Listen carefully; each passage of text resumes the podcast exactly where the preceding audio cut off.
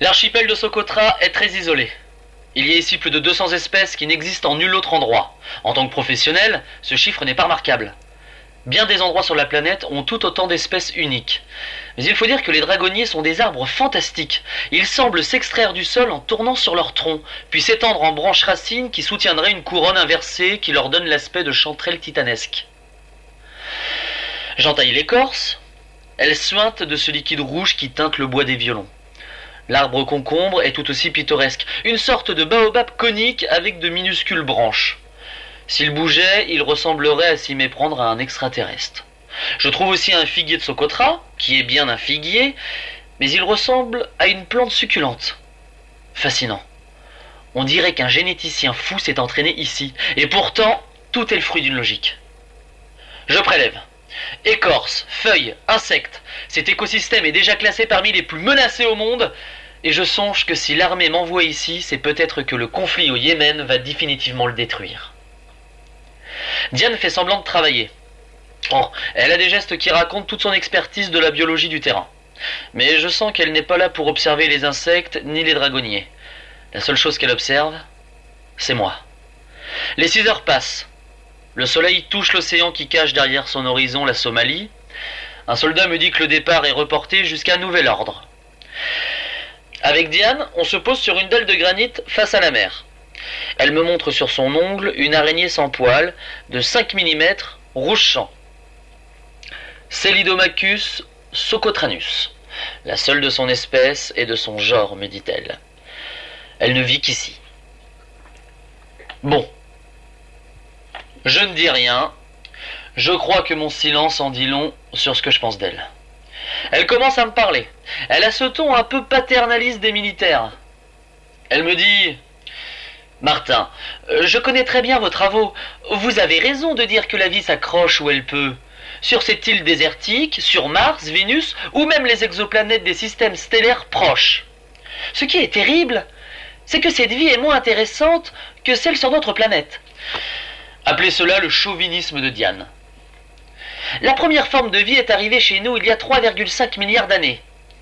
Le premier mammifère, il y a 200 millions d'années.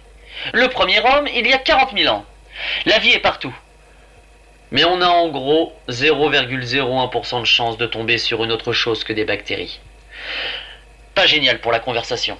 Pareil Je lui réponds sèchement que j'ai rencontré des bactéries plus passionnantes que certains militaires. Elle se dit encore plus, comme si c'était possible. Elle ne fait plus semblant d'être une collègue. Elle dit glaciale. Vous êtes resté dans votre tente parce que nous mettions au point des installations. J'adore le langage voilé de vos théories, mais humainement, vous n'êtes guère intéressant. Par conséquent, je ne cherche pas à attirer votre amitié, mais votre attention sur un point. Il y a autant de mystères sur cette Terre que dans toutes les planètes de la galaxie.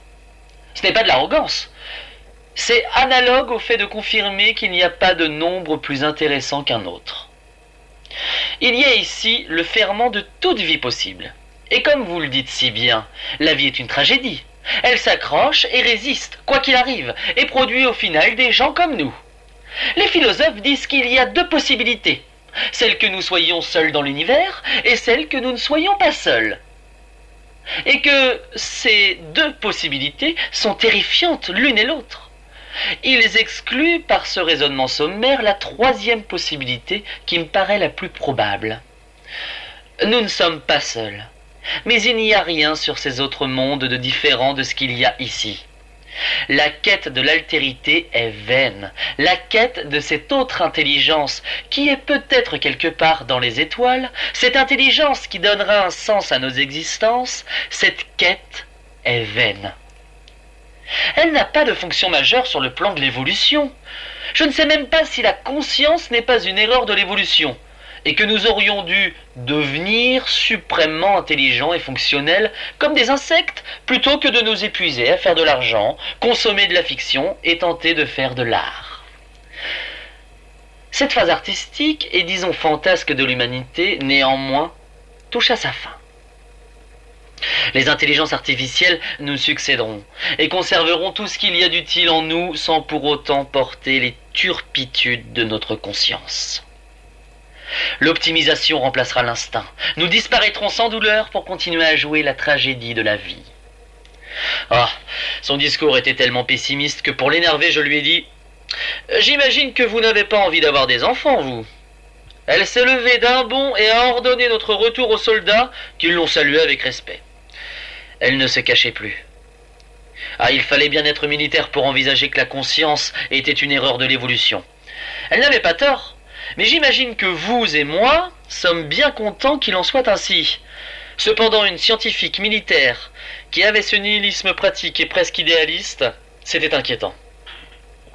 Je pris la résolution de faire un rapport au général Moulin. Alors qu'elle se sanglait non plus en face de moi, mais à l'avant de l'appareil, elle me lança. J'espère que vous en avez bien profité. Votre mission commence bientôt. Je vous ai fait venir ici parce que je ne suis pas certaine que vous aurez trop l'occasion de sortir dans les temps qui viennent. Vous avez bien vos échantillons. Vous procéderez à une analyse complète de ceci à notre retour. Je lui ai demandé ce qu'ils auraient de particulier. Elle répondit Ils n'ont rien de particulier, justement. Vous allez en avoir besoin à titre de comparaison.